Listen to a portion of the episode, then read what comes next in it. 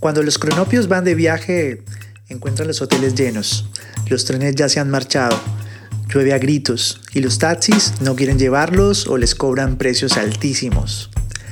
Los cronopios no se desaniman porque creen firmemente que estas cosas les ocurren a todos y a la hora de dormir se dicen unos a otros, la hermosa ciudad, la hermosísima ciudad, y sueñan toda la noche que en la ciudad hay grandes fiestas y que ellos están invitados. Al otro día se levantan contentísimos y así es como viajan los cronopios. Julio Cortázar. En un mundo que nos conduce a la inmediatez, a responder a través de la acción, a la mayoría de nosotros nos resultaría extraño que haya una filosofía invitándonos a la no acción. En una reflexión de un episodio pasado hablábamos del efecto del silencio.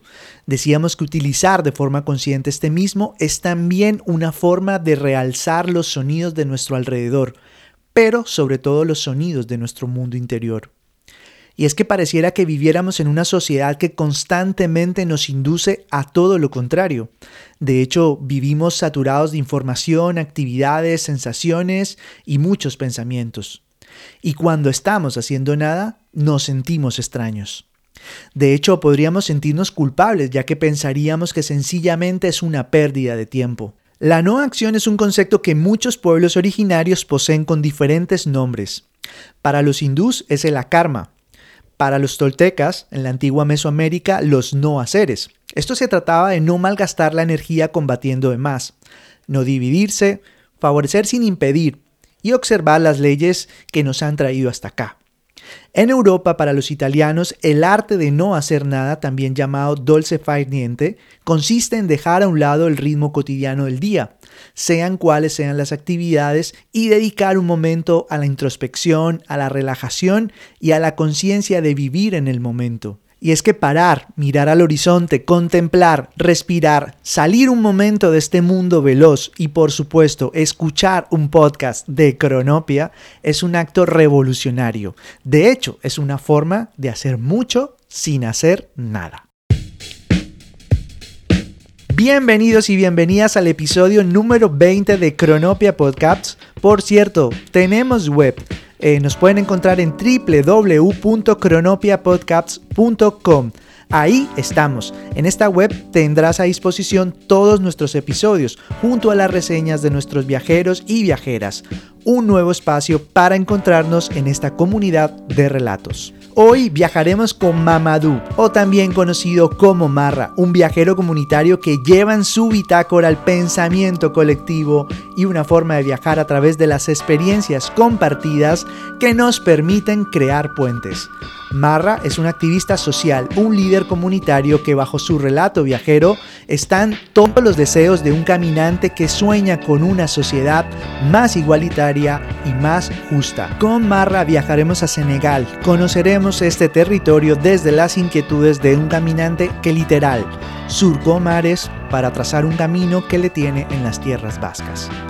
¿Preparados y preparadas para viajar con nosotros?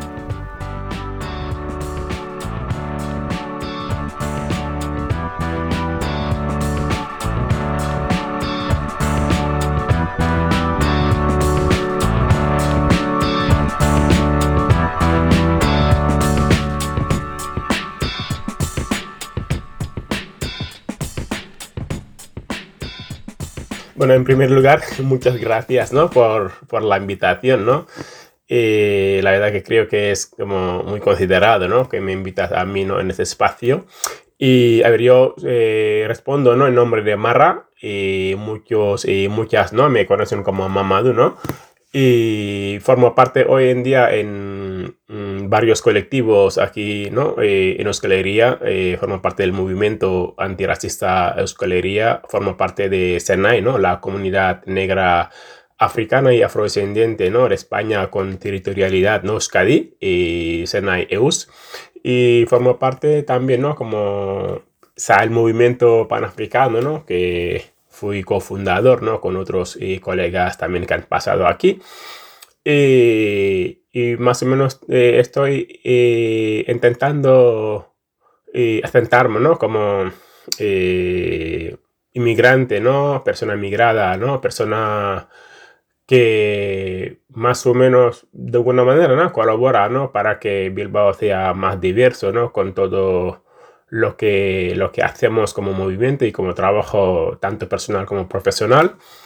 Y, yo me considero realmente ¿no? una persona que en su mayoría de su tiempo está dispuesto ¿no? a colaborar ¿no? con ese proceso que, que, tanto estamos varias personas migrantes ¿no? asentadas y personas recién llegadas en construir un Bilbao con una mayor diversidad, ¿no? Un Bilbao intercultural, un Bilbao diverso, un Bilbao que sentimos todas y todas las personas, ¿no?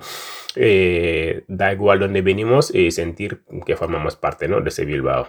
Vale, perfecto, Marra. Después de esa contextualización, pues empezamos a viajar contigo y ya más o menos sabemos desde dónde puede trazar este origen. Y el origen nos lleva a Senegal, nos lleva a África.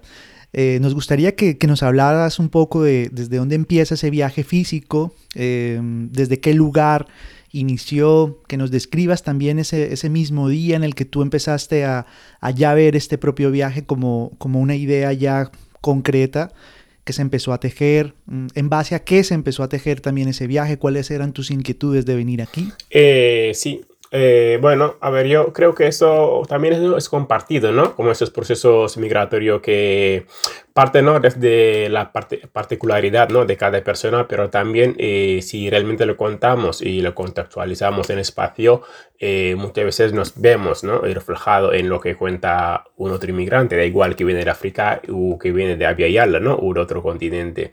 Y, a ver, yo mm, salí de casa muy temprana edad. Yo salí de casa eh, en mi casa, ¿no? En Senegal, y estando también, ¿no? En Senegal, eh, pero considerando de que igual, mm, porque al final eso no se considera, ¿no? Inmigración, no se considera incluso ni desplazamiento, ¿no? Eh, interno, ¿no? Pero yo salí de mi casa con muy temprana edad y fui a buscarme la vida, ¿no? Fui a buscarme la vida y dejé los estudios muy temprano y, y, empecé como a, a, buscar la vida, a trabajar, ¿no? En la calle y, y otros sectores, ¿no? Y, y mm, en unos años eh, volví, ¿no? A, a, no sé, una parte, ¿no? Como consideración de que también, ¿no? Eh, todavía es tiempo, ¿no? Seguir estudiando, o todavía es tiempo seguir formándose y con varias personas que estuvimos, ¿no? En una misma situación, o sea, volví, ¿no? A estudiar. Y de ahí eh, empecé a estudiar otra vez y dejé otra vez los estudios, ¿no? Por también, ¿no? Eh, circunstancias de la vida, ¿no?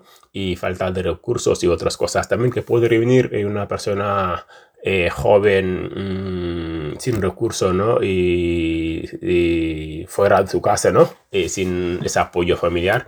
Y volví también ¿no? a, la actividad, a las actividades comerciales, ¿no?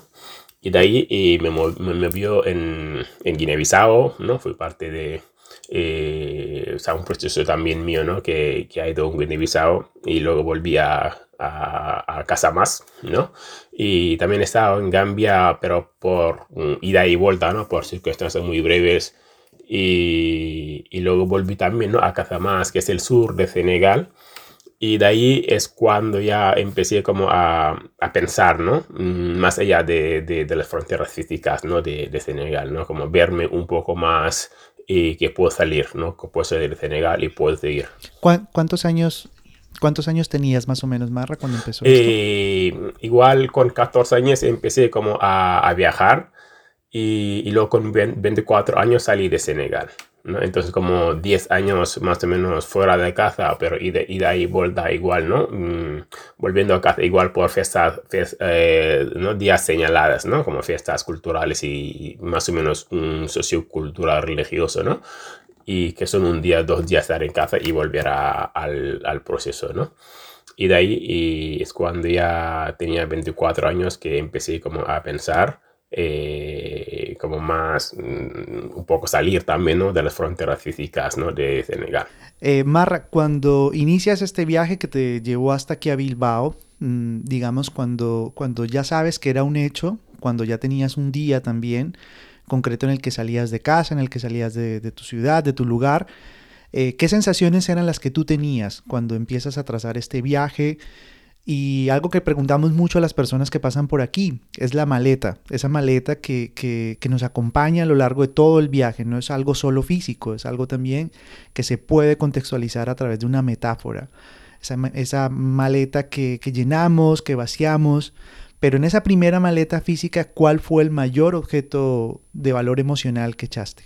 Y claramente, y, todo lo que es, eh, ¿no? Los valores, ¿no? Que más o menos te inculcan eh, desde casa, ¿no? Como todos esos valores. Y también, ¿no? Toda esa...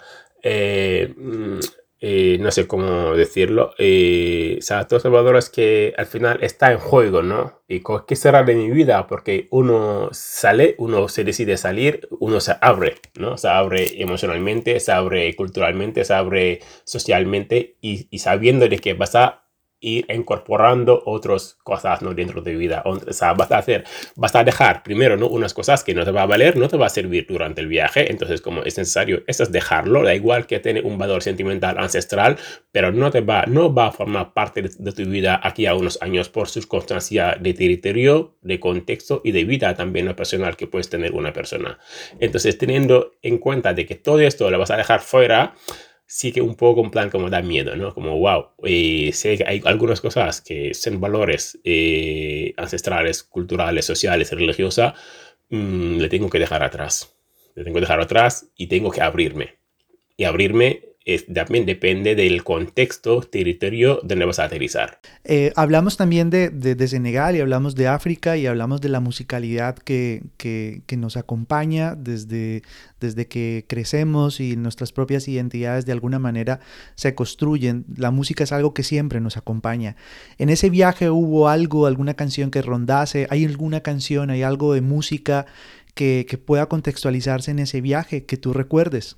Sí, y claramente, eh, la verdad, pero también no fui eh, momentos, ¿no? Creo que son, son varias, ¿no? Varias canciones, ¿no? Que puedo representar un momento determinado, pero en primer lugar, eh, yo recuerdo, ¿no? Que en Senegal mismo, y al final es como curioso, eh, yo salí de Senegal con un amigo, bueno, primero mis primos, pero también ¿no? con un amigo que era de Ghana que era de Ghana, que, que viajó a Senegal para, para bueno, mm, estar, buscarse la vida, eh, vivir otras tal. Y se sentía como una parte de Senegal suyo. Es como él consideraba que no, las fronteras físicas no le representaban, ¿no? Entonces se, se, presentaba como, como, como ganeo senegalesa, ¿no?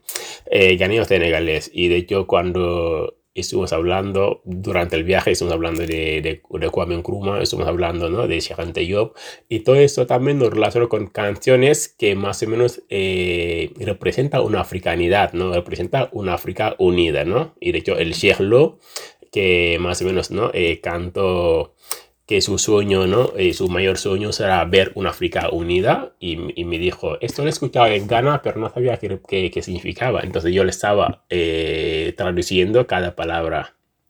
Y luego también hay otra canción, ¿no? De Yusundur, que más o menos decía que, decía que el, el sueño senegalés o sea, es viajar, pero pero, pero ese sueño es como, a ver, el Senegal sueña con viajar, ¿no? Pero realmente el sueño realmente del Senegal es volver a su país. Ahora que lo dices, creo que, que, eso forma parte de todo este, de, este viaje. Hay un escritor argentino, Julio Cortázar, que acá lo citamos un montón. Fue el que le dio nombre al podcast, Cronopia.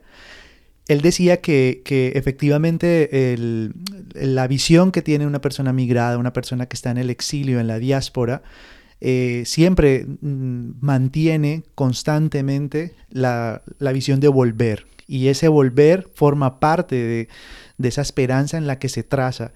Y él dice, si le quitan el volver a una persona que no está en su país, que está en un contexto migratorio o diáspora, es que le quitas parte de su vida, ¿no? Parte de, de un órgano, ¿no? Y por tanto siempre debe mantenerse constantemente ese, ese territorio, ¿no? La vuelta como tal. Marra, eh, descríbenos cuando tú vienes y, bueno, pues de, en ese propio viaje, eh, los primeros días, el primer momento cuando llegas, por ejemplo, aquí a España, eh, ¿a dónde llegaste?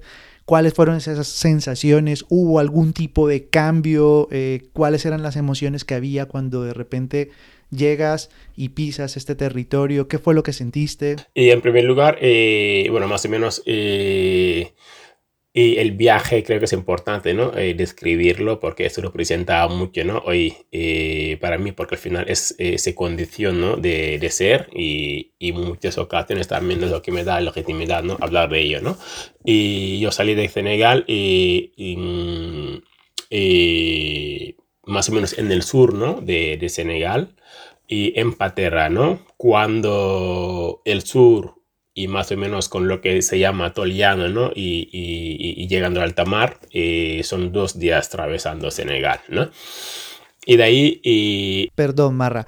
Es que nos escucha gente de, de, varios lugares. ¿Podemos explicar a una persona, por ejemplo, en Latinoamérica, qué es una patera? ¿O ¿A qué le llamamos patera aquí en Europa, por ejemplo? Eh, sí, vale. A ver, eh, una patera es eh, más o menos un barco, ¿no? Pequeño, tradicional de los países costeras, ¿no? No sé si existe, en, en Navia pero en Senegal, como todas las zonas costeras, ¿no? No solamente Senegal, pero también otros países de construcción madera, que más o menos pueden, puede, medir unos 8 o 10 metros y, y sirve para, para, pescar, ¿no? Para pescar, pero pescar eh, no en alta mar, o sea, está diseñado en pescar realmente no en, en las zonas costeras, ¿no? pero debido a circunstancias ¿no? de viaje y necesidad de salir, esos, esos barcos pequeños llamados caicos se diseñó, eh, bueno, no se diseñó, pero realmente no, pero se, se decidió, ¿no? Como meterlo en alta mar, ¿no? Y, y, y buscar suerte. Y esos, eh, esos barcos eh, pequeños, ¿no? Llamado caico, es, es donde nos embarcamos, ¿no? Eh, rumbo a, a, a, un viaje realmente sin destino, porque al final es, vale, está el GPS y nos lleva donde nos lleva, pero sí que desde ahí hay un destino, hay un destino mental, ¿no? O sea, realmente no es eh, asegurado, pero sí que todas las personas que embarcaron y consideramos o creamos de que sí que hay un destino y llegaremos, ¿no? Y eso creo que en, en muchos casos les digo que la fe a veces ayuda porque la fe es realmente lo, que te, lo que te hace decidir algo mmm, que digamos, pero eso no tiene cabida, ¿no? Que, o sea, no tiene realmente eh, eh, seguridad mmm, u otras palabras que podemos llamar, pero la fe ¿no? te acompaña y esa, esa fe reconforta ¿no? las decisiones que, que, tomas y esa fe realmente te da como una seguridad de que sí que va, la vas a cumplir. ¿no? Y, y, y de ahí y llegamos en Tenerife. En Tenerife hoy, eh, con todo lo que es el contexto, ¿no? Eh, Canarias que está dando, yo es como si fuera que le, estoy, le, le vuelvo a vivir en presente, ¿no? Como porque he pasado en todo ese proceso, ¿no? Ahora mismo, ¿no? En contexto Canarias actual, ha sido mi propio, mi propio contexto cuando yo aterricé en, en, en Canarias. ¿No? Es efectivamente, tú llegas después de un viaje más o menos dos días, llegas a Canarias y es un poco también para contextualizar, en, en, estos momentos existe una crisis humanitaria en Canarias, a eso hace referencia efectivamente, ¿no? Entonces tú llegas y en el momento, en el tiempo histórico al que tú llegas a Canarias se estaba viviendo algo similar a lo que está pasando ahora en, en términos migratorios. Claramente, y no, no, aparte el viaje, el viaje fui nueve días. Casi 10, ah, casi 10. Perdón. Creo que hay una pequeña diferencia entre estar en alta mar dos días y nueve días. Sí, pues, o sea, lo, lo que está de, muy bien que lo remarque. Claro, lo que decía, lo que decía eh, en, en, llegar a alta mar de Senegal a la, costa, ¿no? Como el sur de Senegal, al, al llegar a alta mar son dos días, pero luego atravesando el océano Atlántico son nueve días, ¿no? Llegando en Tenerife. Entonces, desde ahí y esa era Pero, perdón, Marra, centrémonos en eso en, alta mar. O sea, tienes nueve días.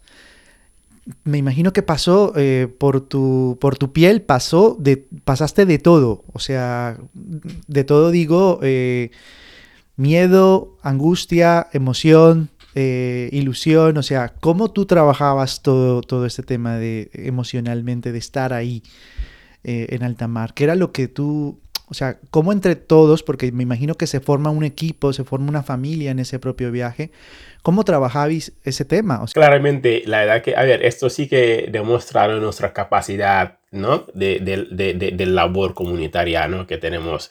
Y porque yo, eso lo cuento muchas veces, no, pero también ¿no? en círculos eh, de amistad y de confianza, que durante el viaje nos hemos obligado ¿no? y a psicólogos, ¿no? a, hacer, a hacer médicos, a trabajadores sociales, hacer todo lo que esto podría llamar, ¿no? porque realmente durante el viaje sí ha habido personas que realmente han encarnado un papel de psicólogo, pero eficaz o sea, hablando con la gente y hablando tranquilamente con la gente, organizando las ideas, ¿no? Que más o menos llega un momento que te desordenan las ideas y dices, wow, hasta aquí no he llegado y me voy a morir. En plan, como gente dispuesta ¿no? a escucharte, en plan, como dime lo que estás pensando, dime qué, qué, qué, qué sientes, dime, o sea, dime, escuchándote hasta que tú te llegas ¿no? a volver a organizar tus ideas. Digo, ah, wow, estoy aquí, ahora estoy contigo. ¿no? Gente que te preguntan sin preguntar, o sea, te preguntan, pero realmente sin te escuchan, ¿no? Como sin preguntarte, ¿no? Gente que están ahí dispuesto a que tú vuelves a organizar tus ideas, ¿no? Gente también, ¿no? Que cualquier cosa te pueden decir, eh, te hago esto, te hago esto enseguida, te lo tomas. Hubo gente que, mira, yo, mi abuelo, mi abuela me, me contó un día de que esto, esto, esto puede servir para esto. En tal como lo vamos a intentar y lo hacemos, ¿no? Como realmente, ¿no? Esta labor comunitaria, ¿no? Que, que también, ¿no? Fue de nuestra construcción cultural, se ha notado ahí, ¿no? Es que a veces les digo, cuando estamos en una situación de supervivencia, sobrevivencia es cuando realmente las capacidades ¿no? se desarrollan de una manera innata, de una manera como eficaz. Sí, es lo que también conocemos y es un concepto que que en muchos casos se vacía de contenido, pero en casos cuando te escucho a ti se llena de contenido, que es la resiliencia, ¿no? Es decir, cómo en circunstancias adversas eh, esas capacidades y, cómo el ser humano puede, eh, en todo caso, florecer y, resistir, pero de una manera eh, sorprendente, ¿no? Porque estamos hablando de situaciones eh, adversas, que creo yo que quienes no lo hayamos vivido, mm, por más que nos metamos en tu piel, en tu relato, estemos acompañando este viaje, es muy difícil realmente poder conocer lo que se vive y lo que se siente. Marra, volvemos a, a, Tenerife, llegas a Tenerife y, volvemos a esas emociones. ¿Eran diferentes a, la, a, lo que sentías en el mar o ya eran otro tipo de, de situaciones? Es decir, ya venía todo lo que lo que, lo que, lo que te ha traído hasta ahora, ¿no? Ya, estaba, ya estabas en tierra y ya empezabas a construir otro nuevo, otra nueva parte del viaje, ¿o tú cómo lo sentías? Eh, sí, efectivamente, al llegar sí que como tienes esa sensación, ¿no? De, de, que, de que llegar significa a salvo. Cuando luego unos días más dices, wow, no, no, no, no, no, llegar no significa a salvo. Pero al llegar eh, a ver, mm, en primer lugar también la llegada es muy, muy peculiar, ¿no? O sea, es muy, muy individual, ¿no? Y particular de cada persona porque hay gente que llegan inconsciente, gente que llegan mareado, gente que llegan en dos días no saben ni están ahí, ¿no? Gente que llegan en incluso, ¿no? Un determinado tiempo que puede ser largo o, corto, que no te pueden decir de que están aquí. O sea, todavía siguen pensando, ¿no? Como, uh, no sé, su mentalidad no está, ¿no? Y su espíritu, ¿no? Y más cosas que podemos llamarlo esto. Y, pero el de recuperar, ¿no? Unos días y estando más o menos ya empezado a pensar, ¿no? Empezar a pensar con todas las circunstancias, ¿no? Que se puede dar y cada uno mm, con sus expectativas de vida también, ¿no? Piensa una cosa al otro. Pero ahí sí que piensa de que llegar no significa a salvo, ¿no? Porque llegas y estás en mano de eh, que pueden ser guardias civiles, que pueden ser militares, ¿no? En el caso de Tenerife, que también fue mi caso, y llegar en una, una pared de 4 por 4, ¿no? 4 metros cuadrados que no puedes salir y que los turnos de salir son salir a comer o salir a hacer tus necesidades, ¿no? o salir a mm, dar un paseo de igual de mm, una hora determinada y volver, es cuando ya dices, es que ¿dónde estamos? ¿no? Y por qué. Sí, hablamos también de lo que mm, volvemos a esa contextualización de los centros de internamiento que existen en Europa y, que los medios de comunicación que emiten noticias internacionales a veces no dan tanto énfasis, pero eso está y la voz de Marra como la voz de muchas personas también que lo, han vivido eh, dan fe y son testimonio de esto, de este horror que, es denunciado como, una, como uno de los muros y, como una de las grandes ofensas a los derechos humanos de las propias personas.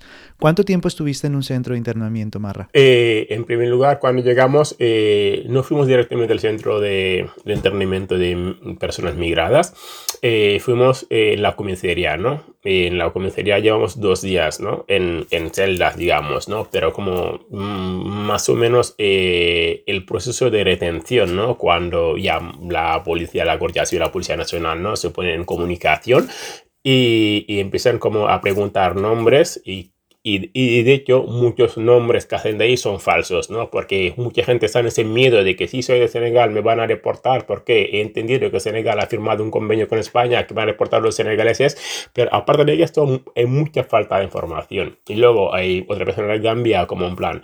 Y yo llego en, con el régimen de Yayame, que sabíamos que Yayame sí que eh, no aceptaba ¿no? que un vuelo aterrizaba en su país, entonces mucha, mucha gente eh, se presentaba como gambianos, sea, en, en ese fe de que Yayame no va a dejar, ¿no? y que le devolviesen sus ciudadanos, ¿no? Pero Senegal sí, porque en aquel momento Senegal formaba, ¿no? Eh, firmaba ese convenio, ¿no? De, de deportación. Y de ahí, en ese, en ese, proceso de dos días, y saliendo ¿no? con, con, con, ese certificado o más o menos mm, esa notificación ¿no? de que en, mm, en un determinado hora te van, a, te van a deportar. Porque al final todas las personas que llegamos en esas condiciones tenemos esa notificación de que en 40 días nos van a deportar en nuestros países y, y tenemos que firmar. Es obligatorio firmarlo. Entonces salimos de ahí dos días y fuimos en Tenerife Norte, eh, donde eh, nos encontrábamos un centro militar. O sea, ese es el centro militar de ahora, que es un tiempo, que es un espacio habilitado, ¿no? Eh, con, con Jaimas. Y ahí estuvimos 39 días porque al final en, en, aquel momento era 40 días eh, hábiles para poder estar en un centro si no te reportan o te dejan salir, ¿no? Entonces en 39 días nos sacaron de ese centro y nos llevaron a la Ventura en otro centro incluso más eh, difíciles, ¿no? Hablando de condiciones, porque ahí era como eh, menos espacio, eh, un centro como más eh, construido, ¿no? Porque al final Tenerife era como un espacio habilitado y ahí a, afueras, pero en, en Fuerteventura sí que era un centro, centro, ¿no? Que eran literas, igual de 8-8, ¿no? Con, con, un metro de diferencia. Y ahí estuvimos otros 15 eh, días, que más o menos pueden ser hoy, ¿no? más de 50 y 55 días. Y de ahí ya por suerte, por suerte, nos embarcaron a dirección a Madrid.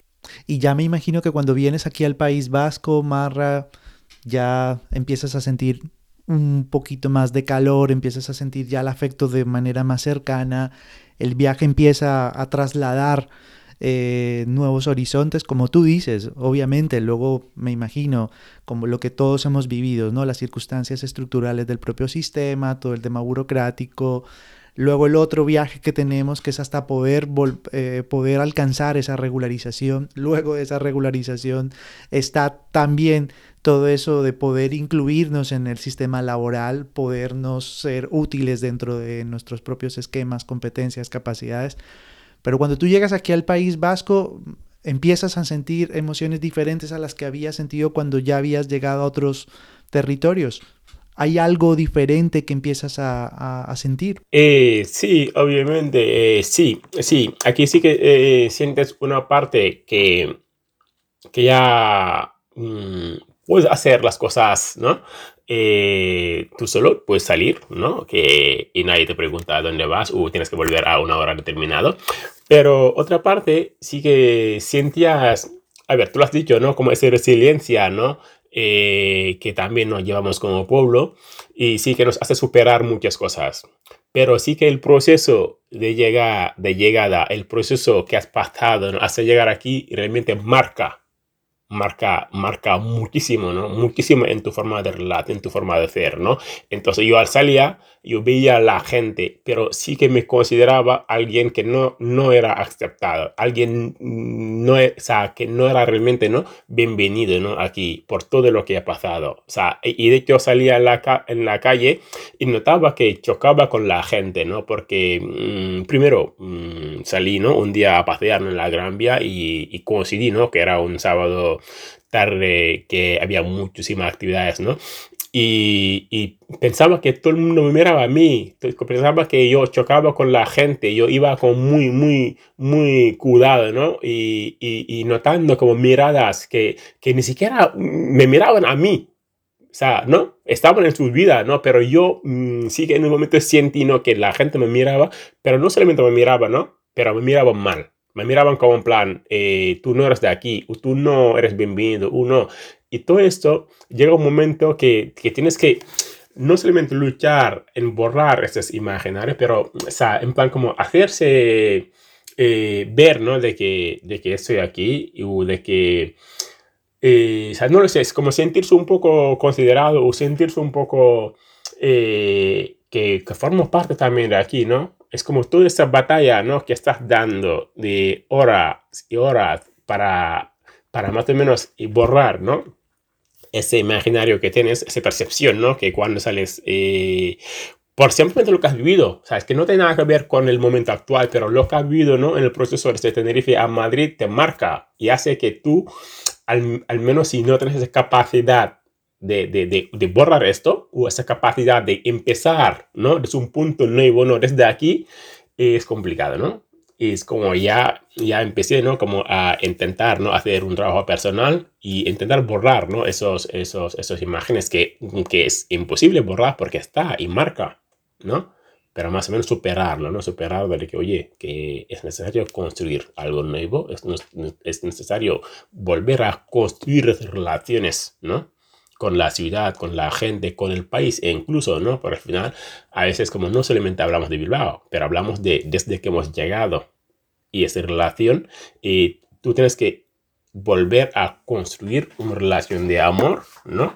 Con el país, porque ya dentro de, de lo, que, mm, lo que es el proceso, has, has generado mucho hoyo, ¿no? O sea, mucho otra edad, mucho no eres de aquí, mucho, ¿no? Desaprecio, ¿no? Entonces, como ya es ahí. Eh, Marra, mm, bueno, yo me sitúo en, el ahora y sí que es cierto que, hay nombres que se colocan en lo que en tu identidad, en cómo, cómo te conocemos en esta sociedad en la que convivimos, en la que compartimos. Mm, tú y yo hemos compartido muchos espacios asociativos. Em, yo te considero a ti un agente de cambio. Eres una persona mediadora que trabaja para una organización social muy importante. Eh, yo creo que eso también traza ese camino que de alguna manera mm, te ha llevado y del cual nos estás relatando. Por otra parte está ese Marra, líder social comunitario, em, que nos ha ayudado en esta sociedad, en la sociedad vasca, a poner en el centro de los conflictos sociales y los conflictos humanos toda la parte del racismo. Yo quiero que me hables un poco de ese viaje también, de qué ha significado para ti eh, ponerte delante de, la sociedad vasca y hacer esa pedagogía que constantemente nos, nos, nos, das, que nos regalas, que nos ofreces, en la cual nosotros nos damos cuenta y nos reflejamos de toda esa problemática de la cual no se hablaba y de hecho a veces se tiende incluso a opacar o a no darle tan, tal importancia de la que tiene en estos momentos. Ese viaje que ha significado para ti, tú cómo te sientes ahora mismo en, digamos, en ese rol tan importante dentro de esta sociedad? Eh, sí, a ver, en principio, eh, la verdad que las personas que realmente estamos aquí ¿no? activamente, eh, no lo somos desde aquí, pero sí no, lo hemos sido desde nuestros países ¿no? de origen. yo recuerdo ¿no? que en Senegal formaba parte de varios colectivos y organizaba, formaba parte de un movimiento juvenil estudiantil, formaba parte de un movimiento juvenil raperos, eh, formaba parte de un momento juvenil eh, de colectivos sociales, ¿no? Y, y todo esto mm, representa también, ¿no? Lo que soy aquí hoy en día, ¿no? Y cuando llego, mm, lo primero que busco era esto, es como, ¿dónde puedo hacer ¿no? o sea, incluso, ¿no? Como esta palabra que hoy en día realmente como no me da vergüenza, pero al final le evito, ¿no? Como sentirme útil. Yo, en primer lugar, como yo debo ser útil a su sociedad. ¿Cómo, cómo, cómo hago esto? ¿no? Buscando dónde colaborar, buscando dónde puedo ser voluntario, buscando dónde puedo participar. O sea, era como los, las, la preocupación que, que, que, yo como tenía, ¿no? Como persona, en plan, como yo tengo que hacer, tengo que ser útil para la sociedad. Yo no quiero ser una carga para la sociedad, sino ¿no? algo que más o menos participa en su desarrollo. Y ahí es cuando empecé a buscar asociaciones donde puedo hacer voluntariado, ¿no? Y fui en primer lugar a Héctor Kinbat, donde empecé a hacer cursos de informática, luego fui monitor, ¿no? De informática, después de un tiempo también, ¿no? De, de voluntariado, eh, fui monitor eh, y, y, donde conseguí mi primer contrato laboral como monitor de informática, de ofimática en, en, y también ¿no? colaborando con otras eh, organizaciones, ¿no? Volver a hacer aquí la ESO, ¿no? Volver a hacer la ESO y hacer un grado de medio, seguir estudiando, al mismo tiempo colaborando, ¿sabes? ¿no? Eh, hizo el, bachiller, ¿no? En, en, en Miguel de Unamuno y, y, colaborando con otras organizaciones es cuando también ¿no? conocí a una persona hoy en médico del mundo y, me empecé a contar lo que hacían, ¿no? el espacio que tenían. Digo, wow, a mí me interesa, ¿no? Todo lo que es trabajar con personas migradas me interesa. Entonces, un día eh, fui a, a, a, habitar este espacio y justo hablaba de inmigración y tal. Y digo, vale, yo creo que aquí mmm, colaborar, ¿no? Podría sentir como un espacio que puede ser mío, ¿no? Y ahí empecé a colaborar, ¿no? Como persona voluntaria. Y de ahí, de ahí empecé no solamente a ser persona voluntaria, pero un voluntariado activo, ¿no? Como a diseñar actividades, ¿no? Y, y de ahí y es cuando ya me conocieron y tal. Y de hecho, algo muy curioso, porque yo lo seguía estudiando, y de hecho, el puesto que hoy en día, cuando salió en primer lugar, me, me lo ofrecieron, pero yo negué. Dije que no. O sea, yo prefiero seguir estudiando que, ¿no? Como en plan, como mm, daba como mi trabajo con, del, de voluntariado, ahí valía, o sea, como era suficiente, entonces como, ¿para qué trabajar y cobrar dinero? Porque, o sea, como en plan, yo me ofrezco como voluntario y está, ¿no?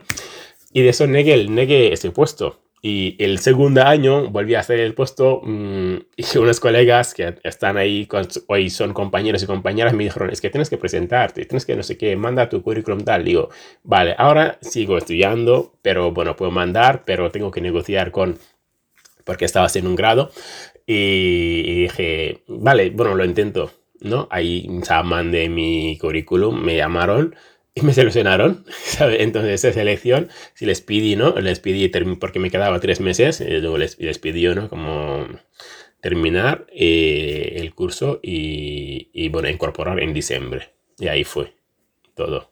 Eh, Marra, esto hay algo, vamos finalizando la entrevista y, bueno, eh, me gustaría que nos hablases de algo muy importante, de todo, eso, de todo eso que estábamos hablando, de cómo tú te has convertido en un agente social, en una, un agente de cambio, una persona de referencia dentro del movimiento migratorio, pero también en el tejido humano, en el tejido asociativo de, de la sociedad vasca, aquí en Bilbao. Yo siempre lo he dicho, Bilbao es el corazón intercultural de, de, de todo lo que es Euskal Herria y todo lo que representa como tal.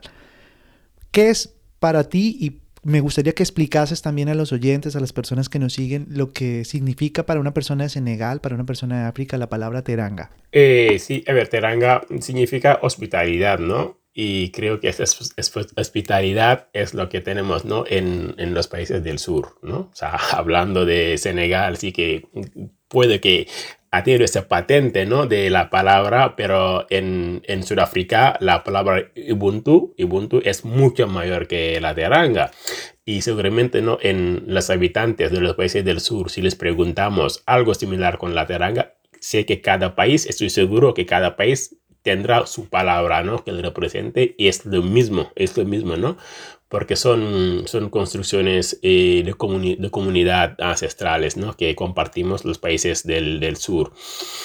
Y, y, de ahí, mm, como oye, la pregunta que me hacías antes también, ¿no? lo del tejido asociativo, creo que es importante también ¿no? Eh, dar, eh, importancia lo que, lo que han hecho, ¿no? Como las eh, personas, o sea, como tú y como otras personas que han estado siempre, ¿no? Eh, organizándose un poco, ¿no? De, eh, a través de las asociaciones culturales, ¿no? Y haciendo actividades culturales, mostrando también, ¿no? Este Bilbao, este Bilbao diverso, ¿no? Que somos todas las personas.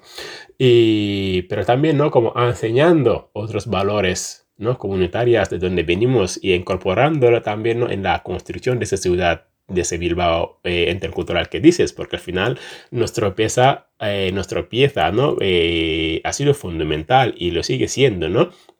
Y hoy en día personas como tú con esto lo que, con lo que haces, y creo que se debería dar una visibilidad mayor porque es donde realmente nos construimos de manera diverso, ¿no?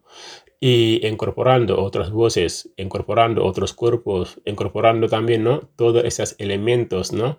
Que muchas veces nos falta, ¿no? Nos falta eh, para que esa pieza, ¿no? De la interculturalidad sea eficaz, ¿no?